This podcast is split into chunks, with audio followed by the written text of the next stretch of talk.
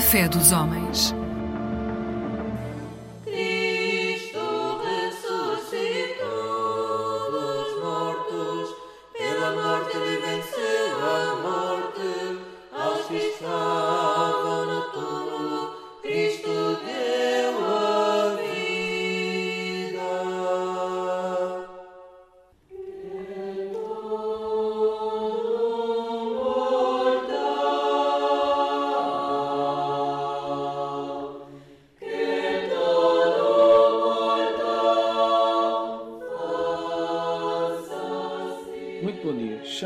Teixeira e sou cristão ortodoxo. No programa de hoje da Igreja Católica Ortodoxa de Portugal, abordamos uma questão que muito nos preocupa: a crescente desacralização da sociedade humana global no tempo presente. Convidamos o Sr. Arcebispo Teodoro, que gentilmente se dispôs a responder a algumas perguntas sobre este tema. Sr. Arcebispo, antes de chegarmos à situação atual da humanidade, pode dizer-nos, do ponto de vista da Igreja, quais foram os grandes momentos da história que a conduziram ao momento presente? O primeiro grande momento foi, sem dúvida, a criação do cosmos, efetuado por Deus num puro ato de amor. Como corolário desse ato divino, temos, de acordo com o relato bíblico, ao sexto dia, a criação do homem. O homem foi colocado pelo Senhor no jardim do Éden, onde desfrutava de condições magníficas para o seu desenvolvimento espiritual. Foi dado ao homem, perante todos os seres criados, o lugar dominante como rei da criação. Mas a presença do homem no paraíso foi muito curta. Tentado por Satanás, sob a forma de serpente, o homem transgrediu do único mandamento que Deus lhe ordenara e, consequentemente, foi expulso do paraíso. Pode dizer em que consistiu esta transgressão? Essa transgressão é designada na Igreja por pecado. O pecado consiste na desobediência a Deus. Deus deu um único mandamento aos nossos primeiros pais, que era o de não se alimentarem da árvore do conhecimento do bem e do mal. Seduzidos pela sugestão demoníaca transmitida pela serpente, que era de virem a ser como deuses, eles provaram do fruto dessa árvore. Ou seja, tendo sido o homem estabelecido por Deus como rei da criação, ao deixar de obedecer a Deus para obedecer ao demónio, o homem transferiu essa soberania para Satanás, que era por essa razão apelidado como o príncipe do mundo por Jesus Cristo, quando o Senhor viveu entre nós. Assim, a humanidade preferiu obedecer ao demónio em vez de legitimamente obedecer a Deus. E quais foram as consequências para a humanidade? As consequências para toda a humanidade foram radicalmente desastrosas e trágicas. Para além de deixar de desfrutar da presença benigna de Deus, pois Adão conhecia a Deus pelos seus passos, e tendo a alma imortal, os homens deixaram de poder alimentar-se da árvore da vida, capaz de conferir também a imortalidade ao corpo. Especificando um pouco mais, o homem passou a conhecer não só o sofrimento, trabalhando a terra com o suor do seu rosto, e a mulher passando a dar à luz com dor, como também a morte corporal. O sofrimento e a morte não existiam antes e são consequência direta do pecado. A própria natureza, que sofreu igualmente com a queda do homem, tornou-se mais agreste, passando a produzir também cardos, espinhos, etc. Quer dizer que a partir de Adão e Eva, os homens e mulheres que se reconhecem pecadores e fazem penitência podem aspirar à salvação? É verdade, embora a salvação não dependa exclusivamente do seu esforço pessoal. Por mais justos ou santos que fossem os homens e mulheres ao longo do Antigo Testamento, a salvação não estava ainda ao seu alcance. Algo de verdadeiramente decisivo teria de ocorrer. Dissemos que o primeiro grande momento da humanidade foi a sua criação por Deus, seguido quase de imediato pela sua queda, de contornos completamente trágicos. O segundo grande momento da história da humanidade e do cosmos foi a encarnação do Filho de Deus, Nosso Senhor Jesus Cristo, que realizou plena e perfeitamente entre nós a sua missão, a qual culminou com a sua morte, ressurreição e ascensão aos céus. Este foi, de facto, o grande momento de viragem da história. O Messias, esperado ao longo do Antigo Testamento, chegou e com ele a morte deixa de ser o inevitável beco sem saída para se poder tornar num patamar para a salvação. É significativo que um dos primeiros atos do Senhor Jesus Cristo após a sua ressurreição é descer às camadas inferiores para resgatar Adão e Eva e os justos do Antigo Testamento. A grande diferença que ocorre a partir do cumprimento da missão de Nosso Senhor Jesus Cristo e a sua ascensão aos céus é que quem morrer por Cristo, com Cristo e em Cristo, ressuscitará também com Ele para a bem-aventurança eterna. Há, pois, que se distinguir claramente a morte corporal da morte espiritual. A primeira é somente transitória, mas a última é definitiva e inapelavelmente trágica. Senhor Arcebispo, fala-se muito atualmente da oposição entre a concepção criacionista, em que o mundo foi criado por uma inteligência superior, e a concepção evolucionista, veiculada sobretudo por Darwin, em que a vida se teria gerado espontaneamente e evoluído por si só. Qual é a posição da Igreja sobre este assunto? Começamos por dizer que a Igreja é naturalmente fiel à descrição bíblica da criação do cosmos, sendo o que se chama a inteligência superior o próprio Deus. A Igreja vê com muita apreensão esta polémica, veiculada através do meio científico, mas envolvendo vários planos de pensamento e da vida humanos. Aquilo que partiu de uma mera hipótese científica acabou por se tornar um cavalo de batalha noutras áreas do pensamento, sobretudo por parte de correntes humanistas que procuram a todo custo descredibilizar a Igreja e afastar Deus da vida humana. Quais as grandes diferenças entre a concepção evolucionista e a concepção criacionista? O conceito evolucionista junta vários componentes como a matéria, fatores evolutivos tais como a mudança, a necessidade, a mutação, a seleção, isolamento e morte. Tudo isto em períodos muito longos.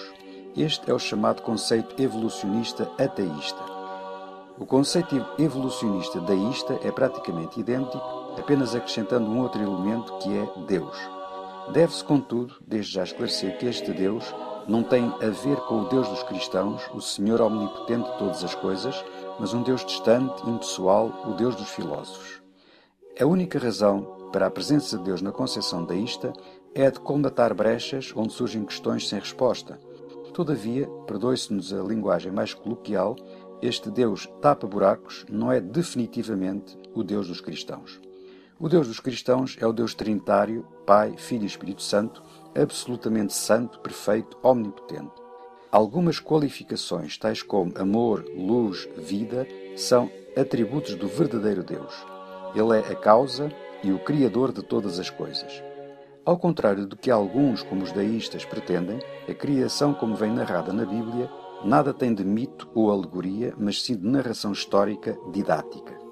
O pecado, fator decisivo da evolução da humanidade após a queda dos nossos primeiros pais, é todavia irrelevante no cenário evolucionista. A concepção deísta não reconhece Adão como o primeiro homem, nem que ele foi criado do pó da terra. Muitos deístas entendem a criação como uma fábula mítica. No entanto, Adão pecador e Jesus Salvador estão ligados na Sagrada Escritura no sentido que o ato salvífico do segundo resgata o pecado do primeiro. Logo, tornar Adão uma figura mítica subverte a base bíblica da obra salvífica de Jesus Cristo.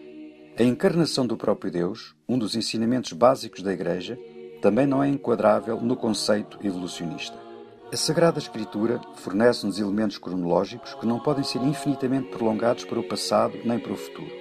Tendo sido criado por Deus, não somente o espaço como o tempo, há um momento preciso em que este tempo começa, no princípio criou Deus o céu e a terra, e um momento em que acaba a segunda vinda de Cristo e o julgamento final. A ideia de prolongar milhares de milhões de anos, quer para o passado, quer para o futuro, a vida do universo, não é mais do que pôr Deus de parte, procurando prolongar artificialmente até à eternidade a materialidade em que vivemos. Este conceito não leva a sério as narrações da Sagrada Escritura relativas ao passado, tais como as cronologias, nem as profecias para o nosso futuro, pois desvaloriza completamente aquele que virá a ser o grande momento cósmico, a parousia a segunda vinda de Jesus Cristo. Alguns elementos da criação, tais como o de Deus ter criado a matéria a partir do nada e o ter criado primeiro a Terra e ao quarto dia ter acrescentado a Lua, o Sistema Solar, a nossa galáxia e todas as outras, colide com as ideias da evolução cósmica, como é o caso da noção do Big Bang.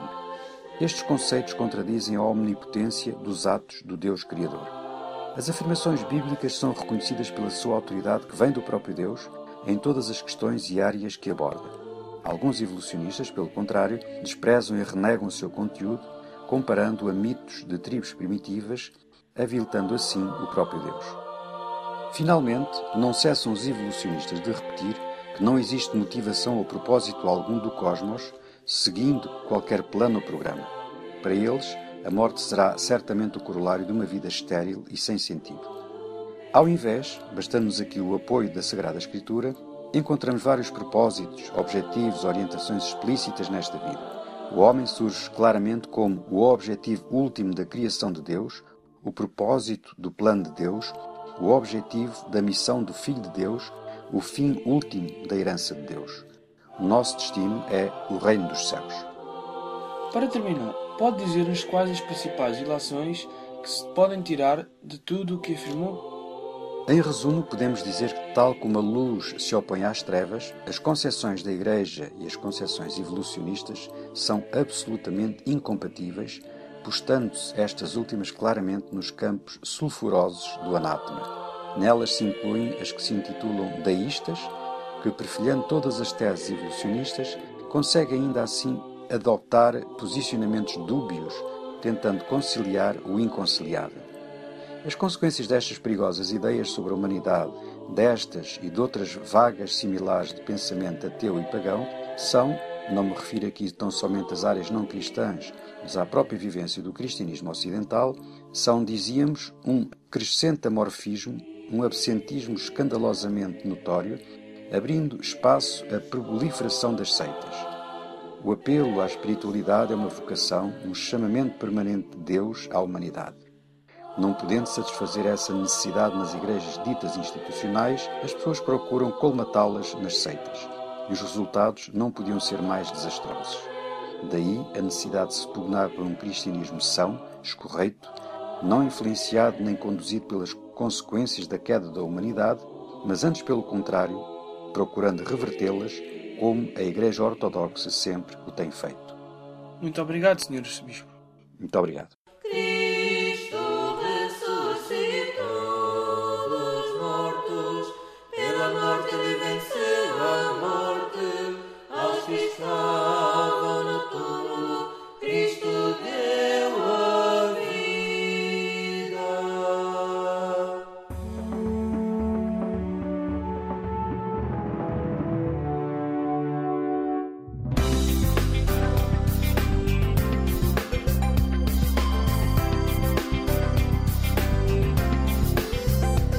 Eclésia Igreja Católica.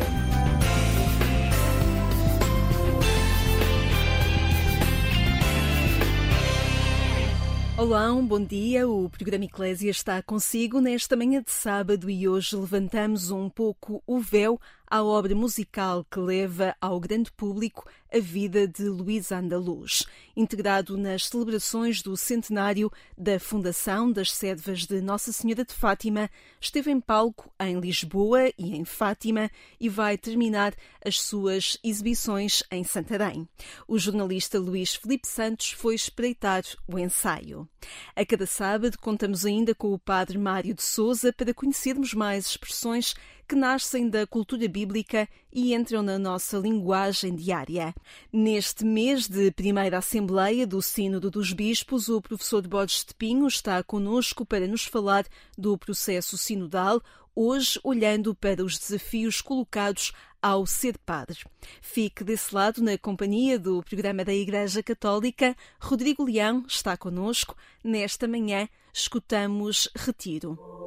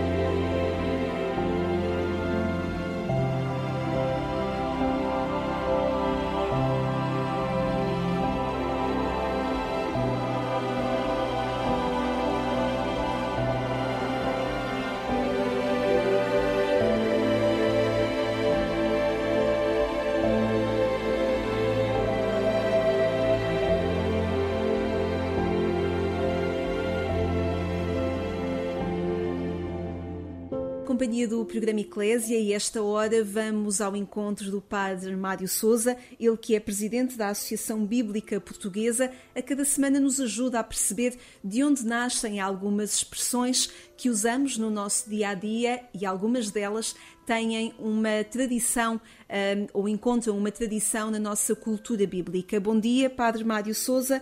Hoje vamos perceber o que significa ou qual a origem da expressão por um prato de lentilhas. Bom dia. De facto, é uma expressão bíblica e muito antiga que remete à história dos filhos de Isaac, ou seja, Jacó e Esaú. Esaú era o mais velho e, portanto, segundo a tradição, teria que ser Esaú a receber a chamada bênção do primogênito, ou seja, ser ele a suceder ao seu pai nos encargos com a família. Mas Jacó, o irmão mais novo, queria essa bênção. Então o que faz? Quando um dia Esaú chega eh, cansado da caça, com muita fome, eh, pede ao seu irmão que estava em casa, a Jacó, que lhe desse um prato de lentilhas para ele saciar a fome. E Jacó, muito esperto, eh, disse que sim senhor, que lhe daria esse prato de lentilhas, mas só se ele desse, se lhe entregasse a ele, Jacó, o seu direito de ser o primogênito. Ora, Esaú, na altura em que vinha esfomeado, vinha de facto famintíssimo do trabalho e da caça, eh, não ligou nenhuma, quer dizer, este, este tipo de, de conversa de, de Jacó e disse, sim senhor, ok, dá-me lá então o prato de lentilhas, fica lá com a benção da primogenitura. Eh, mas o que é facto é que ao fazê-lo perdeu o, o, o, o seu direito. Então esta frase ficou uh, na, nossa, na nossa forma de, de nos expressarmos como uh, uma frase que se refere ao facto de se trocar algo muito importante por algo insignificante. Ou seja, indica um lucro pequeno que não compensa uma grande perda. Olhem, adquiriu aquilo por um prato de lentilhas. Olhem, trocou aquilo por um prato de lentilhas. Muito bem, muito bem. Padre Mário Souza, a cada semana contamos com os seus esclarecimentos que ajudam a perceber um pouco mais sobre a forma como a cultura bíblica também vai marcando os nossos dias. Obrigada pela sua colaboração e pela sua presença no programa Eclésia. Obrigado, bom dia.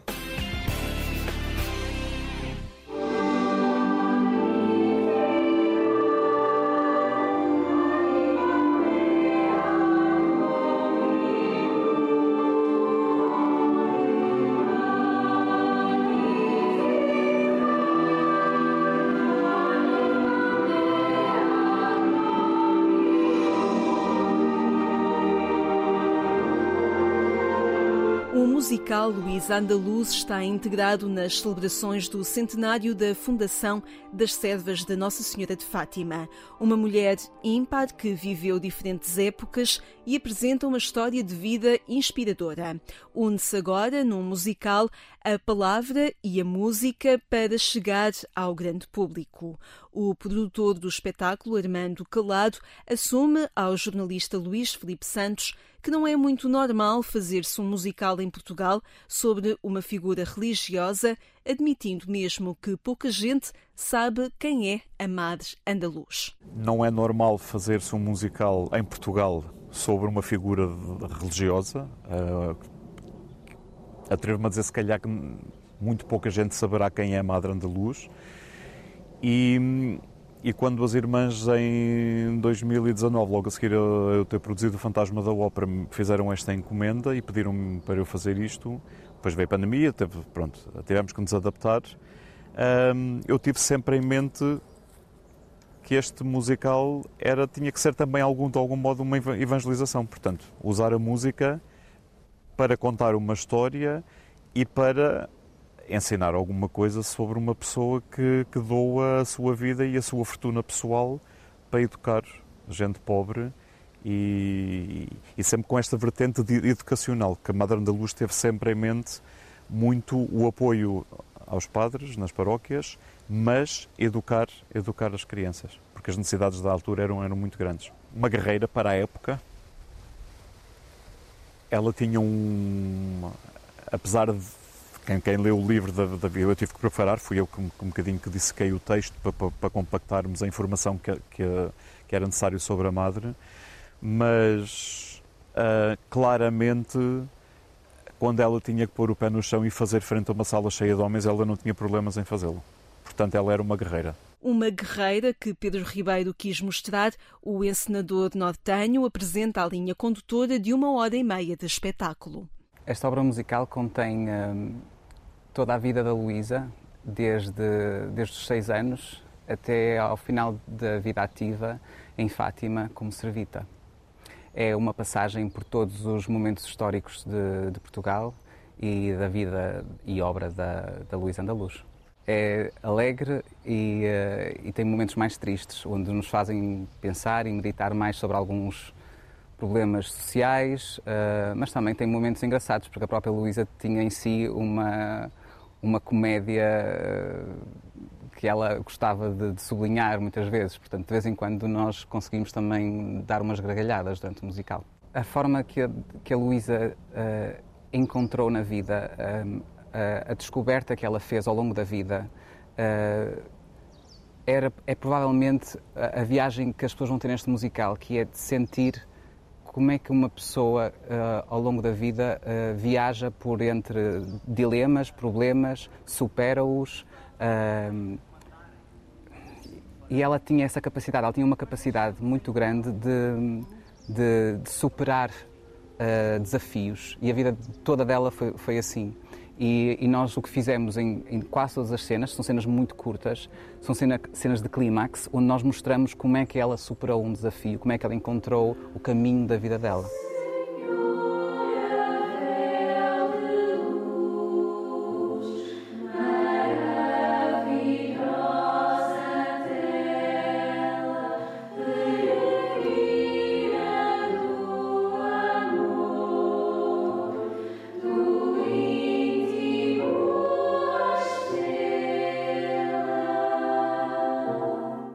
Atrizes foram chamadas a dar corpo e voz e silêncio e canto a Luísa Andaluz. Entre os 16 e os 45 anos, Inês Ferreira Alves é chamada a ser a Madre Luísa. Luísa Andaluz tem uma história de vida uh, inspiradora, tem sido um projeto mesmo muito desafiante poder uh, fazer parte do, do, da história, uh, mas acima de tudo participar na vida, de alguma forma participar na vida da Luísa.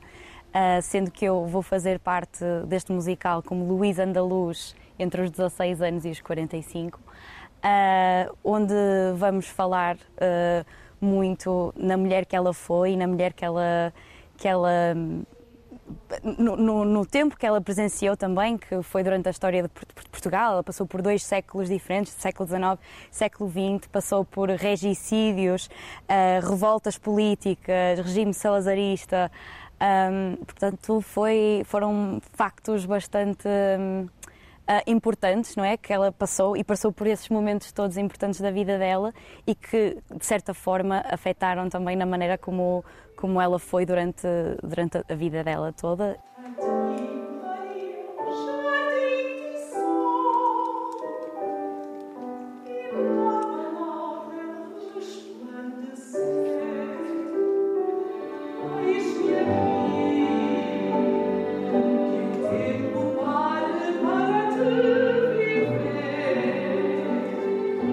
Paulo Pires, que, é, que foi a pessoa que compôs a, a, a música para o, para o musical, uh, a música é especial, é religiosa, mas é, é, só quem for é que vai entender o, musical e a história e o significado que, que realmente este, esta história musical tem para nós, uh, para as pessoas religiosas, para quem não é religioso, é realmente é realmente muito inspiradora a história a história da Luísa.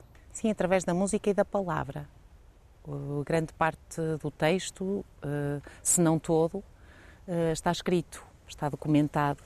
Eh, e, portanto, é esta união e o teatro musical é, é isso mesmo, não é? É união, é uma simbiose perfeita entre, entre a palavra e, e a música.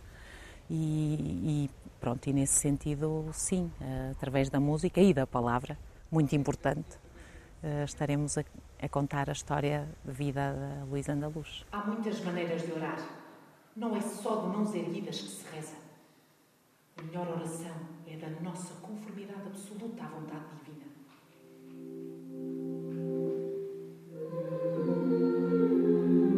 Só não acho conveniente que as noviças saiam para a rua. Pelo menos por enquanto. Não nos estamos a entender. Elas são precisas lá fora. Elas têm de poder sair. Esta sua orientação de formar duas qualidades de irmãs ativas e contemplativas dentro da mesma comunidade não dará bom resultado.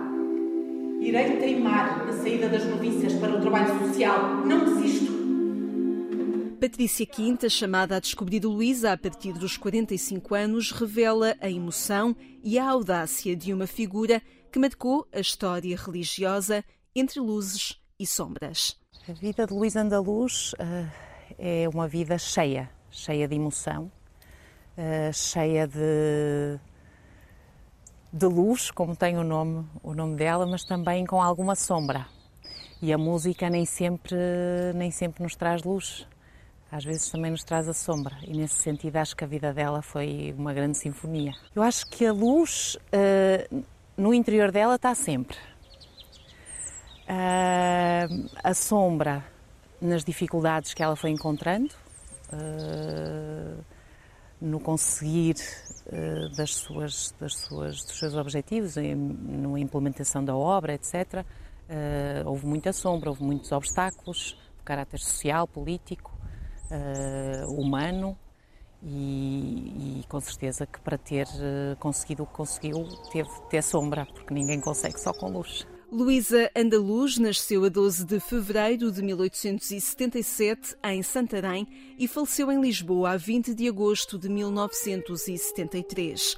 Com 38 anos, sentiu o desejo de se tornar irmã carmelita após uma juventude ligada ao trabalho social numa conjetura particular no decorrer da ascensão e desmoronamento de três regimes: a monarquia, a Primeira República e o Estado Novo. Corria o ano de 1923, quando juntou um grupo de senhoras e fundou um colégio em Santarém. Fez a sua profissão religiosa em 1939, data da aprovação canónica da Congregação das Servas de Nossa Senhora de Fátima.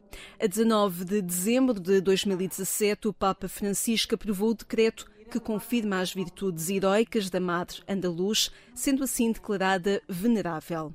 A protagonista mais velha do musical, a atriz Patrícia Quinta, sublinha a atualidade da vida de Luísa Andaluz e a forma como, na estética, valores podem passar para o grande público. É muito atual ainda esta esta luta pela, pela educação, por aquilo que é realmente importante, pelos valores, pela autonomia, que ela, que ela tanto desejava com, com este foco em criar seres eh, com valores humanos bem estruturados, com autonomia para, para conseguir uh, lidar com os problemas da vida e conseguir constituir família, etc. Portanto, esse ser autónomo acho que é uma coisa que, que se mantém. A estética carrega, carrega tudo, não é? Carrega carrega toda esta mensagem, ou pelo menos deve estar de acordo com, com a mensagem que, que queremos transmitir.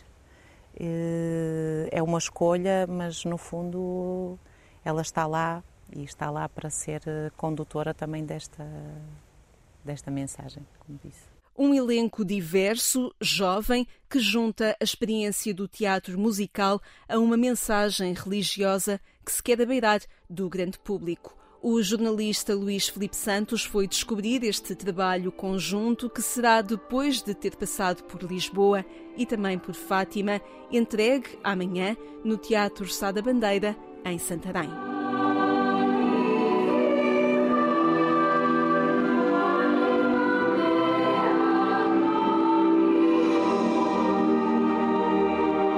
Está na companhia do programa da Igreja Católica. Fique conosco nesta manhã, fazemos-lhe companhia. Temos mais para si. Fique agora ao som da música de TZ.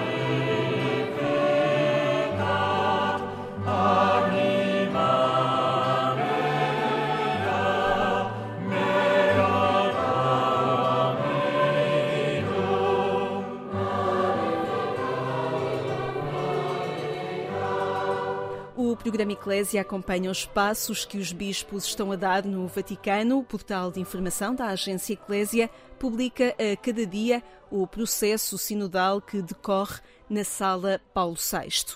Aqui na Antena 1 contamos com o professor Borges de Pinho, que nos ajuda a entender que processo sinodal é este que vem acontecendo há largos meses. Com o jornalista Paulo Rocha, abordamos hoje os desafios do ser padre, entendido segundo o Concílio Vaticano II como um ministério e uma missão. Desacralizar não é diminuir a autoridade, nem é diminuir o significado que o Ministério Presbiteral uh, tem nas nossas comunidades e tem, de ter sempre.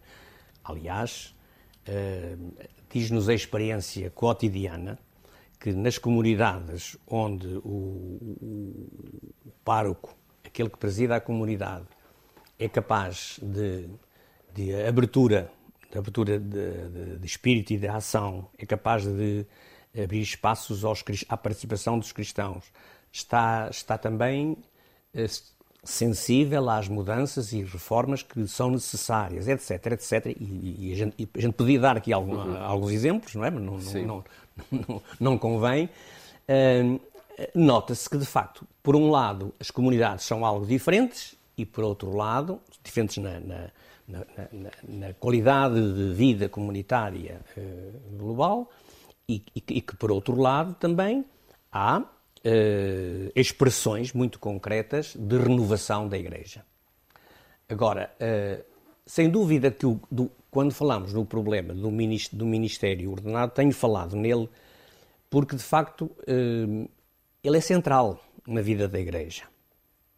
E é, e é digamos, tanto mais central, talvez neste caso indevidamente, quando toda, quando toda uma tendência que vem, que no fundo atravessou o segundo milénio da história da Igreja, quando toda uma tendência foi no sentido exatamente de uma certa clericalização, sacralização, que foi reforçada depois no combate ao protestantismo do século XVI. Portanto, uh, sabe bem que nessa altura, ao acentuar o sacerdócio comum dos fiéis, Lutero questionou o lugar do ministério ordenado eh, como ele se entendia na altura, e a reação católica foi no sentido de sobrevalorizar e até em, to em todos os aspectos uh, uh, o lugar do ministério ordenado, indo para além daquilo que de facto é o estritamente, chamemos-lhe, neotestamentário e apostólico. E hoje estamos em que ponto? Eu julgo que hoje estamos, estamos numa uh, fase que, portanto, que, que se reporta por um lado, ao Concílio Vaticano II. O Vaticano II aqui provocou, eh, trouxe uma, um início, um início, porque em muitas coisas, igrejas locais, etc., o Concílio Vaticano II foi só um início. Um início, um início de uma revitalização do Ministério Ordenado, revitalização, Claro que alguém dirá, mas saíram muitos padres. Pois, se calhar, era o mesmo que tinha de acontecer, não é? Porque face ao, ao, ao modelo que tínhamos, que tínhamos. Portanto, houve uma certa revitalização no sentido de entendermos o ministério eh, sacerdotal, portanto, o ministério presbiteral, eh, numa linha mais ministerial.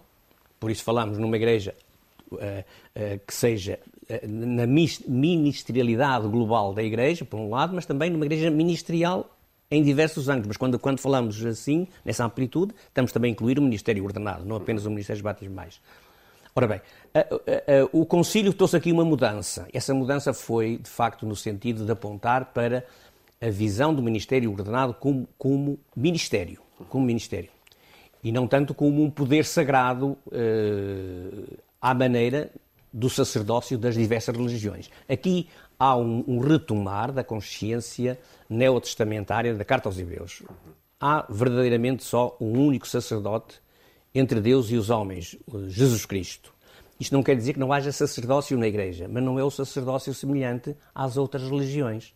Portanto, o que se trata é do ministério que tem uma dimensão sacerdotal e essa dimensão é absolutamente eh, necessária. É necessária. Eh, ora bem, eh, houve, na, até na própria linguagem, e, e, eu falo nisso porque acho que essa linguagem não, não é uma invenção minha, no sentido que eu, não, se nós consultarmos alguns dos grandes teólogos do nosso tempo, a começar já do próprio, do próprio Congar, falando de, de uh, Runner, falando Sesbue, falando etc.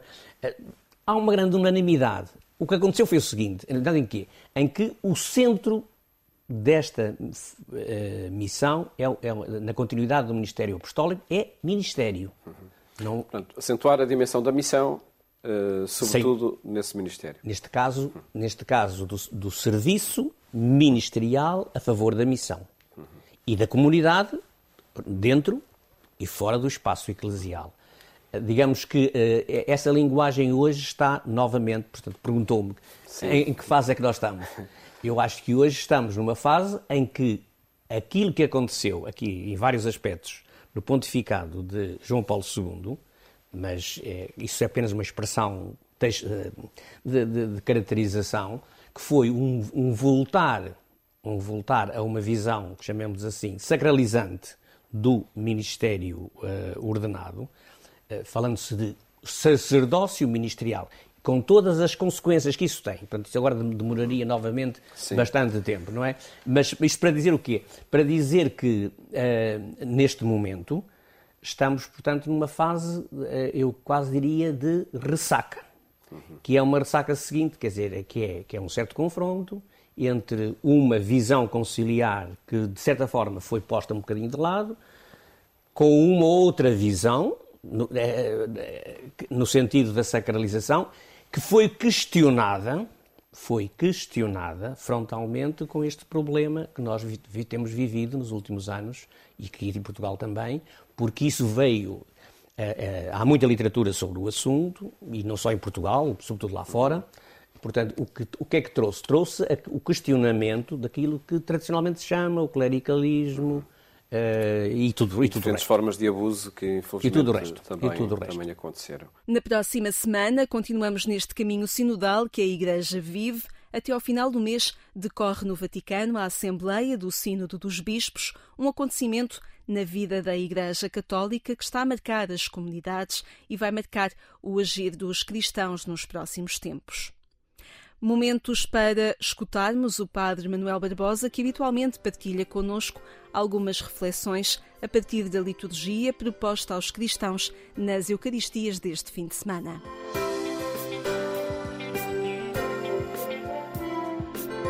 A liturgia da palavra do 28º domingo do tempo comum utiliza a imagem do banquete para descrever mundo de felicidade, de amor e de alegria sem fim que Deus quer oferecer a todos os seus filhos.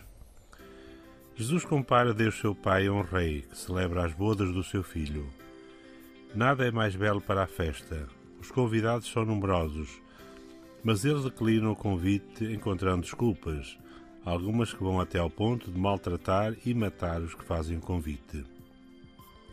O rei poderia resignar-se, mas não. Quer que todos tenham recebido convite, os maus e os bons. Deus convida sempre e convida todos. Felizes convidados para a ceia do Senhor.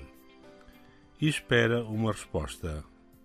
Portanto, a questão decisiva não é se Deus convida ou não, mas se aceitamos ou não o convite de Deus para o banquete do Reino. Os convidados que não aceitaram o convite representam aqueles que estão demasiado preocupados em conquistar os seus cinco minutos de fama ou a impor aos outros os seus próprios esquemas e projetos, ou a explorar o bem-estar que o dinheiro lhes conquistou e não têm tempo para os desafios de Deus. Os convidados que não aceitaram o convite representam também aqueles que estão instalados na sua autossuficiência nas suas certezas, seguranças e preconceitos. Não tem o coração aberto e disponível para as propostas de Deus. Até podem ser pessoas sérias e boas, que se empenham na comunidade cristã e desempenham papéis fundamentais na estruturação dos organismos paroquiais. Mas sabem tudo sobre Deus e já construíram Deus à medida dos seus interesses, desejos e projetos e não se deixam questionar nem interpelar. Os seus corações estão talvez fechados à novidade de Deus. Os convidados que aceitaram o convite representam todos aqueles que, apesar dos seus limites e pecados, têm o coração disponível para Deus e para os desafios que Ele faz. Percebem os limites da sua miséria e finitude e estão permanentemente à espera que Deus lhes ofereça a salvação. São humildes, pobres, simples, confiam em Deus e na salvação que Ele quer oferecer a cada homem e a cada mulher e estão dispostos a acolher os desafios de Deus. Na segunda leitura, Paulo apresenta-nos a comunidade de Filipos como exemplo concreto de uma comunidade que aceitou o convite do Senhor e vive na dinâmica do Reino. É generosa e solidária, verdadeiramente empenhada na vivência do amor e em testemunhar e anunciar o Evangelho a todos e em toda a parte. Que assim seja nas nossas vidas, famílias e comunidades, ao longo desta semana, que é também de oração em preparação da celebração do Dia Mundial das Missões no próximo domingo. Uma reflexão que pode ler na página da Conferência Episcopal Portuguesa na internet e também em dionianos.org. Hoje ficamos por aqui. Obrigada por estar sempre conosco e atento à nossa presença aqui na Antena 1. Procure-nos também em agência.eclésia.pt, onde aguardamos por si com mais conteúdos que marcam a vida da Igreja Católica. Eu sou Lígia Silveira. Tenho então um excelente sábado. Até amanhã, se Deus quiser.